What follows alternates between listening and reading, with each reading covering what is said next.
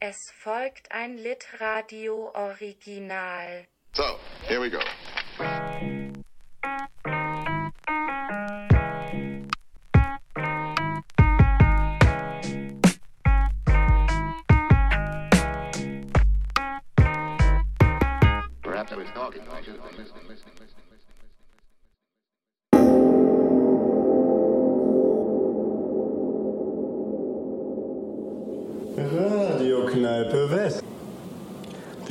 Mit einer Übertragung von der ISS Enceladus Nummer 1. Liebe Studierende, ich begrüße Sie ganz herzlich und möchte mich zuallererst entschuldigen, dass ich Sie alle in dieser wichtigen Phase Ihrer Examen nicht unterstützen kann. Ich muss an dieser Stelle hoffen, dass Sie Verständnis haben für diese besondere Situation. So ein Angebot kommt nicht oft. Also eigentlich nie.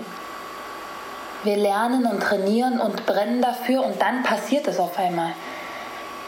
Ich werde die erste Geografin sein, die das Sonnensystem verlässt. Übertragung von der ISS Enceladus Nummer 19. Liebe Studierende, letzte Woche haben wir Pluto passiert. Dr. Krill und ich standen am Ausguck. Das ist Pluto, sagte er und zeigte darauf, so wie man sagt, das ist ein Tisch oder das ist ein Ball und darauf zeigt. Dasselbe schon mit Jupiter, Saturn, Uranus, Neptun. Mein Kopf schwirrt und hört nicht mehr auf. Vielleicht liegt es aber auch an den Medikamenten, die wir gegen die unvermeidliche Strahlung aus dem Labor nehmen. Mit zunehmender Entfernung zu euch allen verändert sich meine Sprache. Wenn ich wieder da bin, müsst ihr mir erst mal erklären, wie man nochmal auf der Erde ein Bier bestellt. Übertragung von der ISS Enceladus Nummer 34. Meinte der so, Doktor, wo sind wir? Da musste ich echt richtig doll lachen. Übertragung von der ISS Enceladus Nummer 122.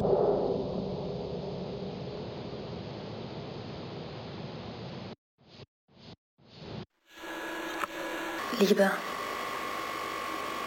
ich, euch, wir.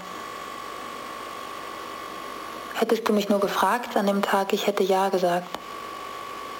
Ich habe von Bier geträumt. Dr. Krill sagt, das ist normal. Das Labor sagt, ich muss mich hinlegen. Schlafen.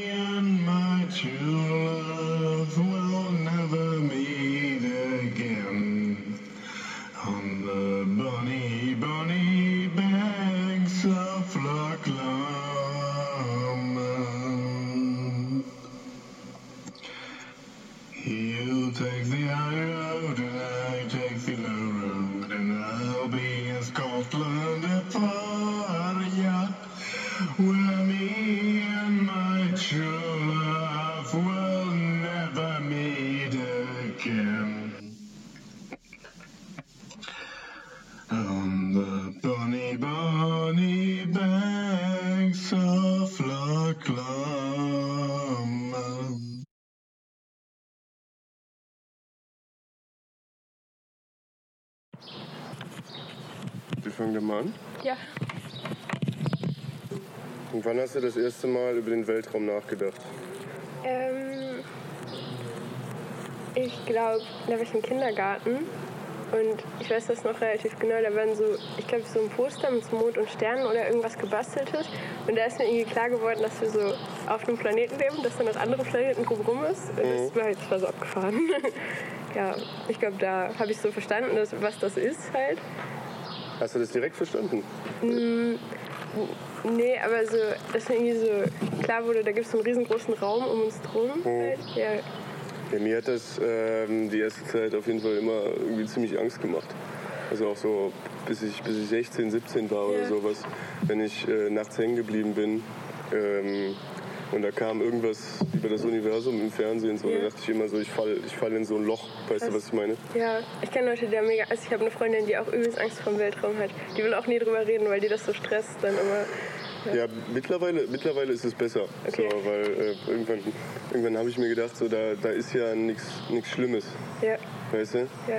Also alles, was da ist, ist ja einfach nur da. So. Das, das führt ja nichts im Schilde. Ja, ich finde das voll beruhigend, dass es das gibt, weil so halt da krachen so die ganze Zeit Sachen aufeinander und Stuff explodiert und es gibt halt auch so dafür sind so viele Sachen, die jetzt gerade auf irgendwelchen Planeten passieren, die nie jemand sehen wird. Das wird Ja. einfach nie jemand sehen, was da gerade abgeht und das finde ich irgendwie beruhigend. Also, dass so viel anderer Stuff noch passiert als der Stuff, den ich mache oder den Stuff, ja.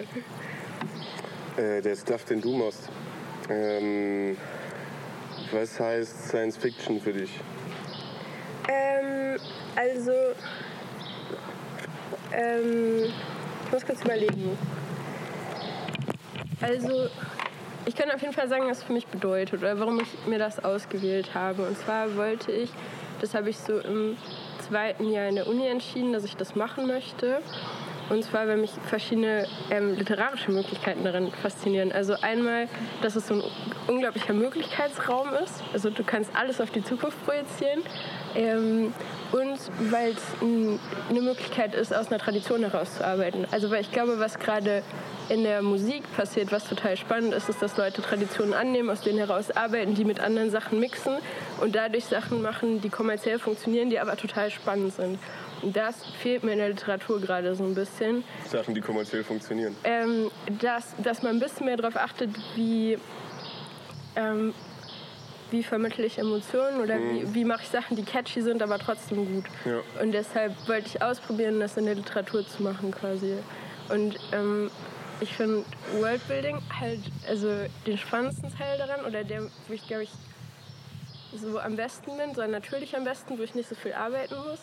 Ähm, und deshalb lag das so voll nah. Ich könnte auch Fantasy machen, aber ähm, äh, irgendwie catcht mich Science Fiction mehr. Hm, Worldbuilding. Ja. Terra Terraforming. Ähm, Worldbuilding, also literarisches Worldbuilding, also sich so Welten ausdenken halt. Ja. Ähm,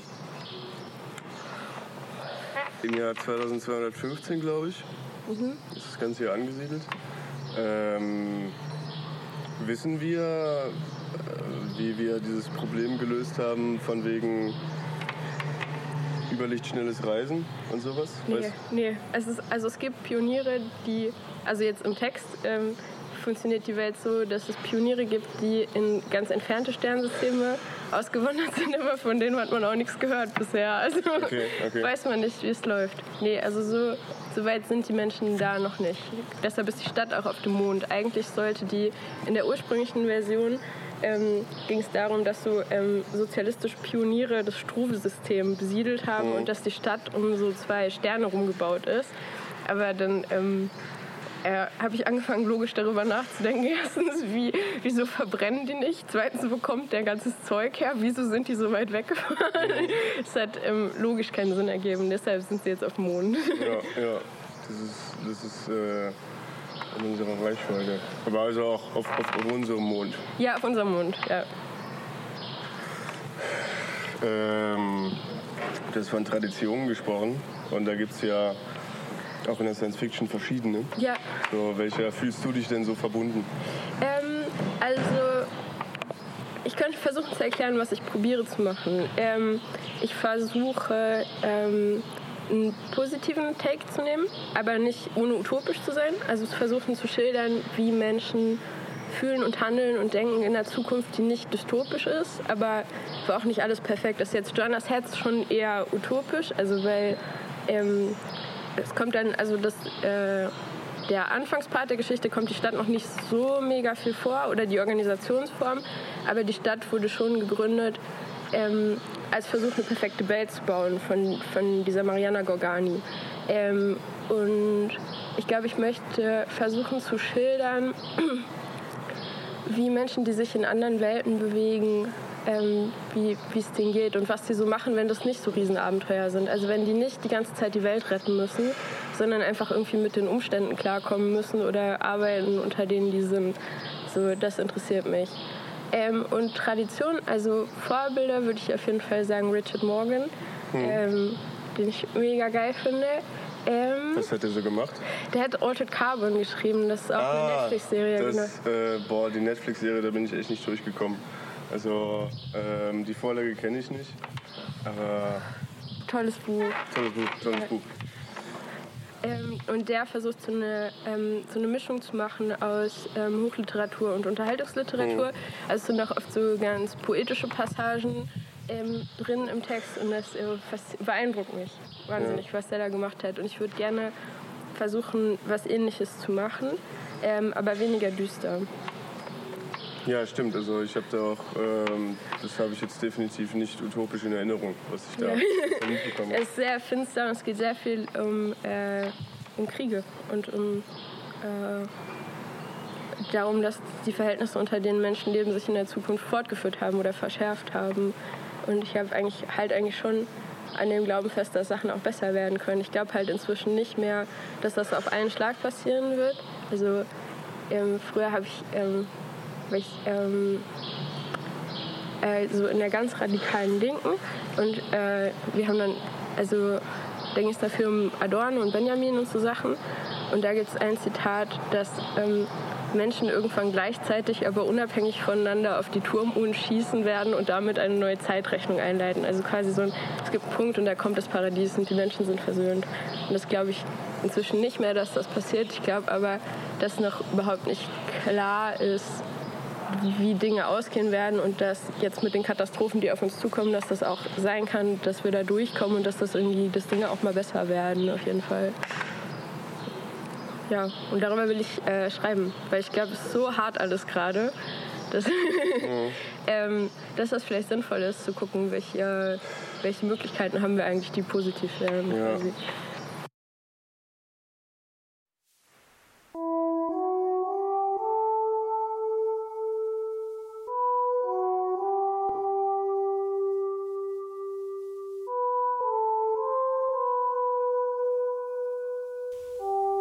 Joannas Herz, erster Teil. Ich lebe seit fast drei Jahren in Joannas Herz. Meine Wohnung liegt in Joanna Boyles rechter Hand. Es gibt zwei kleine Zimmer, einen alten Hausroboter, der jedes Mal Ketchup kauft, wenn er in den Supermarkt geht, weshalb ich aktuell wieder 16 Flaschen Ketchup besitze und einen Balkon, der zur Straße geht. Von dort kann man einen grellbunten Imbissstand, der Gelatine-Snacks verkauft, und ein Stück Wiese sehen, das zum Tiefschlafpark gehört. Am 1.8.2215 ging ich nach der Arbeit dort spazieren. Ich bin Eisverkäufer. Eigentlich hat die Zentralverwaltung einen Roboter entwickeln lassen, der meinen Job übernehmen sollte, aber dessen Fehlerquote war, auch nach mehreren Überarbeitungen der Mechanik, viel höher als die eines menschlichen Eisverkäufers. Den Prototypen kann man im Museum für gescheiterte Regierungsprojekte im Atemweg 11 besichtigen. Julie schrieb, ob ich heute Abend mit ihr ausgehen wolle. Ich komme selten mit auf Partys, obwohl ich ein paar von Julies Leuten sogar ganz gerne mag. Früher auf der Erde hatte ich außerhalb der Uni oder der Schule keine Bekanntschaften, denen ich aus dem Weg gehen konnte, aber seit ich Bekannte habe, hasse ich sie. Ich finde es sehr schwierig nachzuvollziehen, wie sich irgendjemand wünschen kann, sich ständig kurz mit Menschen zu unterhalten, vor denen man möglichst keine Fehler machen sollte und von denen man nichts erwarten darf. Bekannte dürfen sich nur im Vorbeigehen streifen und dabei einen angenehmen Eindruck hinterlassen. Es ist fast wie eine Sportart, die, wenn man sie ausübt, eine immer größer werdende Menge an grässlichen neuen Bekanntschaften generiert. Mein Telefon klingelte. Ich kann nicht kommen, Julie, mein Roboter ist kaputt. Dein Roboter ist seit acht Monaten kaputt. Ja, ich weiß, aber ich muss heute die Reparatur-Hotline anrufen. Ich habe mir das extra im Kalender eingetragen. Okay, aber danach hast du ja Zeit. Ähm, theoretisch schon. Auf der Erde wollte ich Ökosystemingenieur werden. Ich studierte erst in Neu-Marseille, wo meine Mutter lebte, dann zog ich für meine Masterarbeit nach Paris. Ich war Teil eines deutsch-französischen Geoengineering-Projektes. Unser Ziel war es, eine Schutzhülle zu entwickeln, die sich über ganze Landschaftsteile spannen ließ, um die heißesten Teile Frankreichs wieder bewohnbar zu machen. Zu dieser Zeit verbrachte ich meine Tage entweder beim Sport, in der Bibliothek, bei Teamsitzungen oder fantasierend im Bett. Ich war alle paar Wochen in Leute aus der Uni verliebt. Und zwar fast immer kurz, heftig und in Menschen, die ich nicht richtig kannte und an denen ich sofort das Interesse verlor, sobald ich merkte, dass sie mich ebenfalls mochten. Wenn ich, was häufiger der Fall war, abgelehnt wurde, hieß das, dass ich noch nicht gut genug war und strengere Regeln einführen musste. 1200 Kilokalorien statt 1800, 90 Minuten Cardio statt 45, früher aufstehen.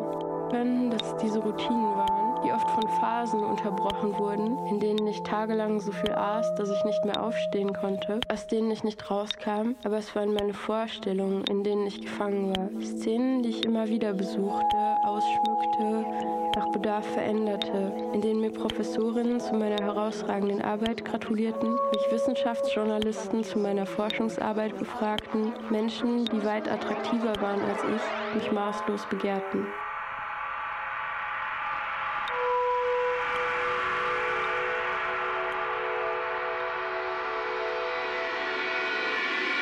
Dann kam Richard in meine Forschungsgruppe. Bisher hatte nur meine Mutter mir Gründe genannt, mich zu mögen, aber irgendwie ging es dabei immer darum, wie sehr ich ihr ähneln würde.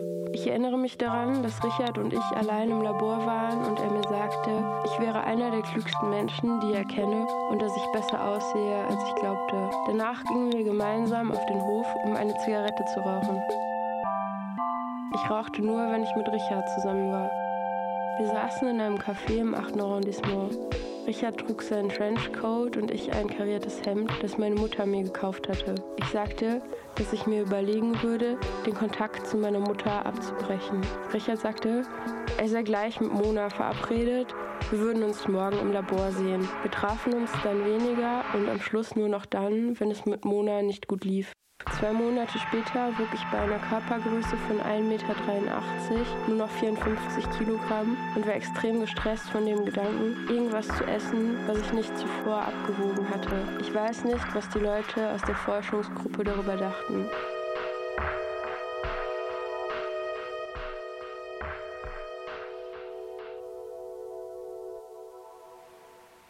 Beim Sommerfest erzählte ich Richard, dass es nicht mehr ging. Richard drückte seine Zigarette aus, dann sagte er, ich habe mit Mona viel über solche Sachen geredet. Es tut mir leid, aber ich kann mich nicht ständig um Freunde kümmern, die ach so dringend meine Hilfe brauchen.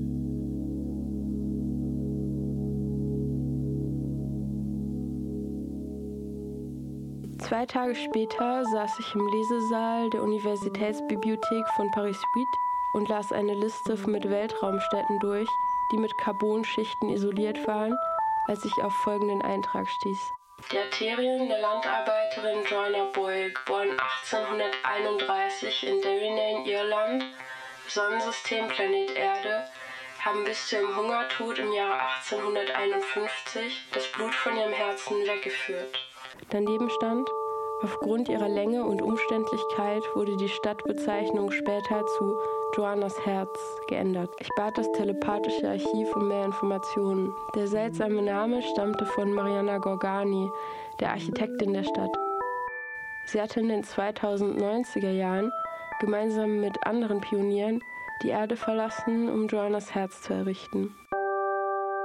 Fußnote 1 den meisten Menschen in den neuen Systemen ist bekannt, dass Mariana Gorgani die erste Wissenschaftlerin war, die einen vollständigen Plan für eine autarke und in den meisten Sternsystemen erbaubare Ringstadt entwickelt hat und dass sie mit 202 Jahren einer der ältesten Menschen überhaupt wurde. Was jedoch wenige wissen ist, dass sie die erste Frau war, die im Weltraum eine neue Obstsorte gezüchtet hat, die syrianische Passionsfeige, eine Kreuzung aus Passionsfrucht und sibirischer Kaktusfeige.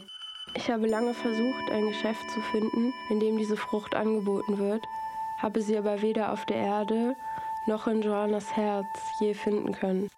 Gorgani hatte die Stadt als Nachbildung von Joanna Boyles Körper konzipiert. Solar- und Thermalenergie sollten als Joannas Herz und ihr Gehirn die Stadt mit Leben versorgen, die Straßen und Kanäle ihren Blutkreislauf nachbilden und die Menschen, die sich darauf fortbewegen, sollten alle Leben und alle Gedanken sein, auf die Joanna Boyle sich hätte zubewegen können. Die Arbeiterin Joanna Boyle wird durch uns ins Leben kommen und wir werden in Joannas neu erbautem Herzen erwachen, las ich ein paar Wochen später in einem von Gorganis Manifesten, das ich in der Bibliothek ausgeliehen hatte. Als ich den Bibliothekarsbot schließlich nach späteren Arbeiten von Gorgani fragte, sie war in Joannas Herz gestorben, schickte er mich zum Stipendienbüro der freien Systeme, das sich unten im Keller befand.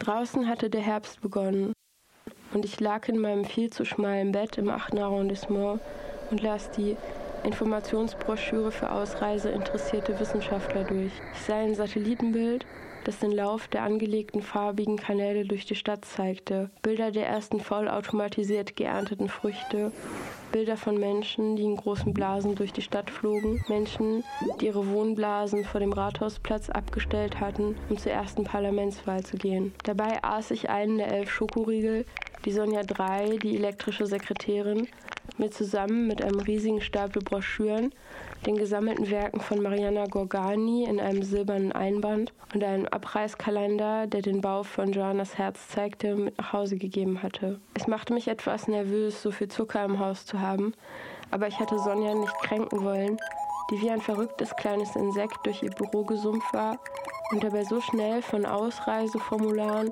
Wissenschaftsstipendien und ihren Plänen, das Büro umzudekorieren, sobald die Gelder bewilligt waren, geredet hatte, dass es schwierig gewesen war, sie zu verstehen.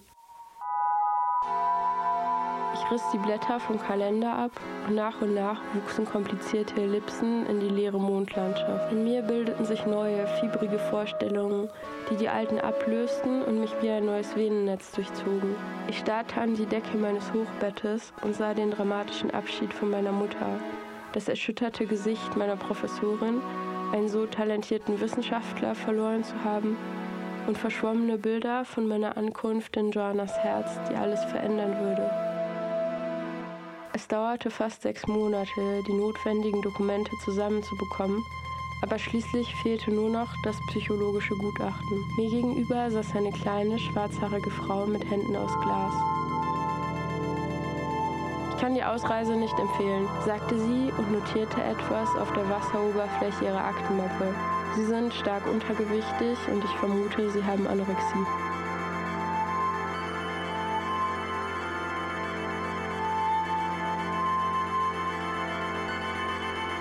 Sonja würde sagen, ich konnte Monsieur Blier gut verstehen. Auch ich habe in meinem Leben mehr Zeit mit Warten verbracht, als ich möchte. Meine Professorin würde sagen, Oma Blier, so ein großer mit braunen Locken, der nie redet, kein schlechter Wissenschaftler, aber ich glaube, er konnte mit dem Druck nicht umgehen. Vielleicht ganz gut, dass er jetzt was anderes macht. In meinem psychologischen Abschlussgutachten stand, dass mein Gewicht und Essverhalten sich stabilisiert hätten, aber eine Rehabilitationsmaßnahme nach meiner Ankunft in Joannas Herz empfohlen wird. Meine Mutter würde sagen, ich peux pas. Ich kann nicht verstehen, dass er noch nicht mal seine Doktorarbeit fertig geschrieben hat. Das passt nicht zu ihm. Ich habe ihn sehr geradlinig erzogen. Er hätte nicht von zu Hause ausziehen sollen. Die Leute in der Universität haben ihm das eingeredet. Mariana Gorgani hätte gesagt, dass ich ein Mensch bin, der durch Liebe wiedergeboren werden will. Zu meiner Professorin würde ich sagen, dass ich glaube, dass Mariana Gorganis herausragende wissenschaftliche Leistungen in unseren Universitäten absichtlich übersehen werden, weil ihre Wissenschaft so offen politisch war. Ich sagte zu Sonja, dass ihr neues Büro wirklich schön geworden war und dass ich ihr für ihre Hilfe mit den Formalitäten aufrichtig dankbar war. Meiner Mutter schrieb ich einen kurzen Brief, in der ich ihr alles Gute wünschte und sie bat, mich nicht mehr zu kontaktieren. Zu Mariana Gorgani hätte ich gesagt, dass ihre Art zu denken mich, obwohl ich sie kitschig fand, beeindruckte, weil sie so konsequent auf Liebe ausgerichtet war.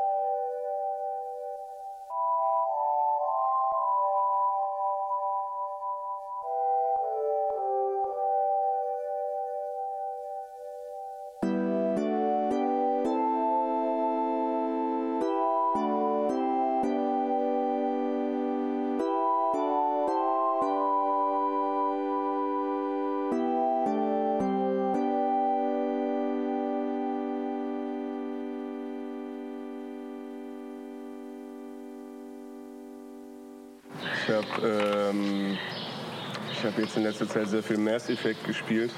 Keine Ahnung, ob dir das was sagt. Nee, gar nicht. Auf jeden Fall ähm, spielt halt auch ungefähr im 23. Jahrhundert. Ja. Und äh, die Menschheit hat halt auch so die Erde verlassen so, und die, die Galaxis, die ist so übelst bevölkert. Ja. Also das ist halt von einem amerikanischen Studio gemacht. Ja. Und also im Prinzip ist die Galaxis voller Amerikaner. Also es sind zwar alles unterschiedliche Aliens und so, aber im Prinzip sind es natürlich alles Amerikaner. Ne? Und das ist halt aber übelst geil, so, weil es halt auch so eine gute Mischung ist zwischen ja einerseits sehr düster, so die Verhältnisse haben sich halt auch fortgepflanzt in die Zukunft, aber es ist andererseits halt irgendwie so relativ leicht, so weißt du, so, du kannst halt Ja. durch die Galaxis fliegen und Abenteuer erleben. und ähm, gerade in der letzten Zeit hat sich da auch das starke Bedürfnis manchmal so diesen Planeten zu verlassen. Also ich, ich fand diese Option sehr reizvoll. Ja, kann ich gut verstehen. Aber andererseits, also Wobei ich auch nicht weiß, wie geil, also ob wir uns das nicht geiler vorstellen, den Mars zu besiedeln, als es dann am Ende ist, weil das halt Nee, einfach so ein den. Du willst nur rumfliegen. ja, ich will nur rumfliegen. Nee, auf, den- auf, den- auf dem Mars ist geschissen. Also was, was, was ist denn auf dem Mars? Was gibt's denn da für uns? Nee, nee, der, der Mars ist nicht die Lösung, glaube ich. Ja, glaube ich auch nicht.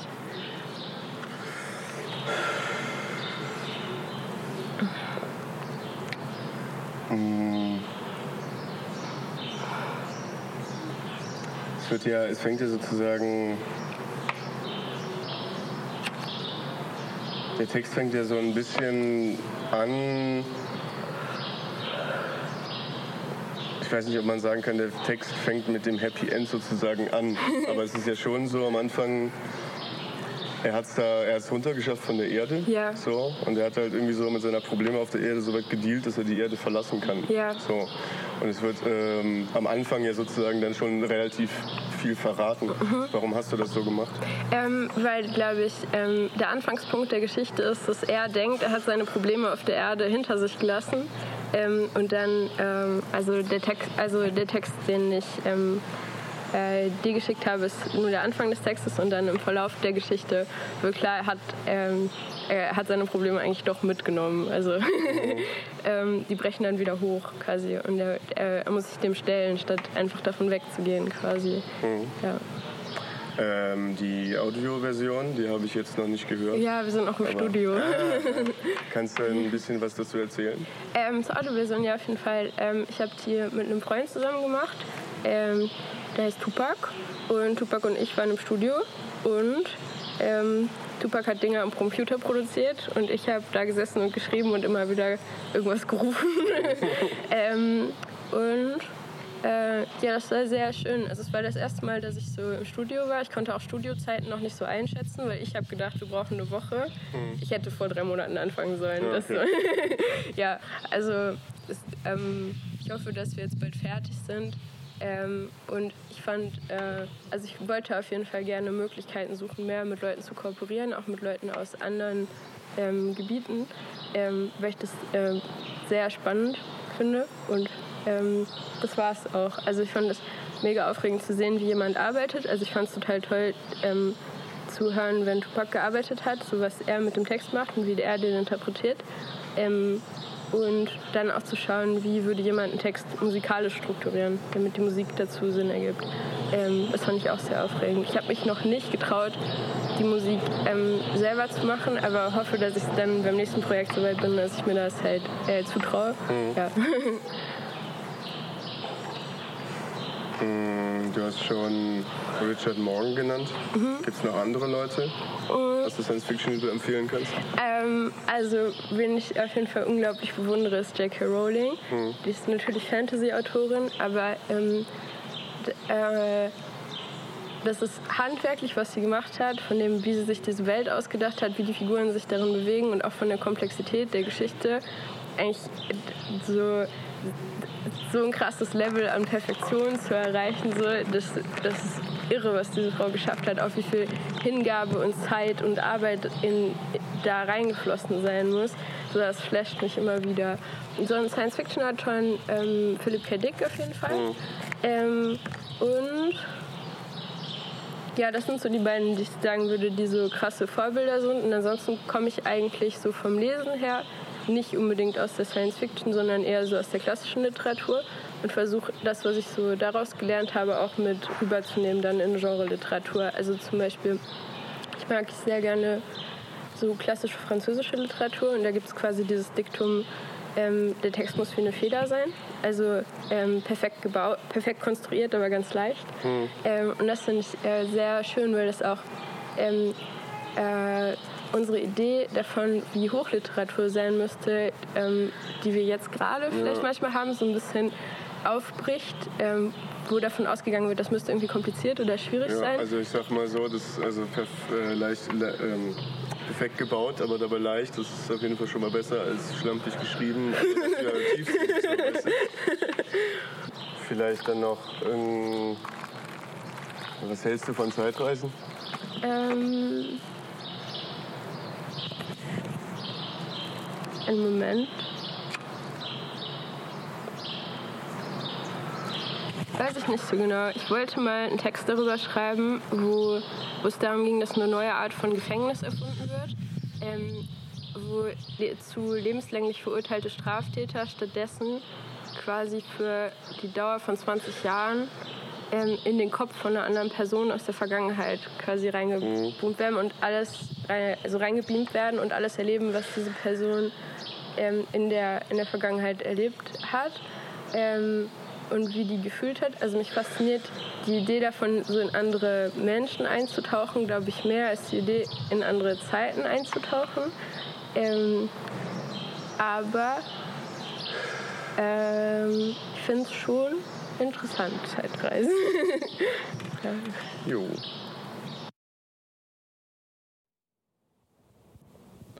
Na,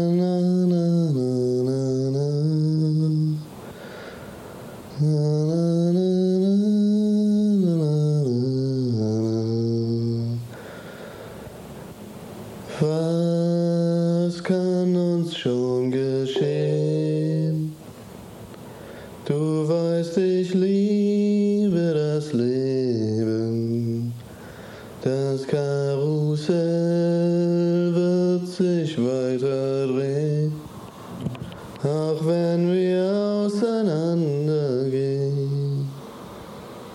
ja, ja, ja.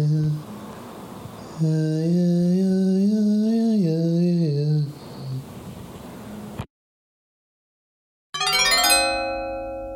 Das war Radiokneipe West. Gute Nacht und viel Glück.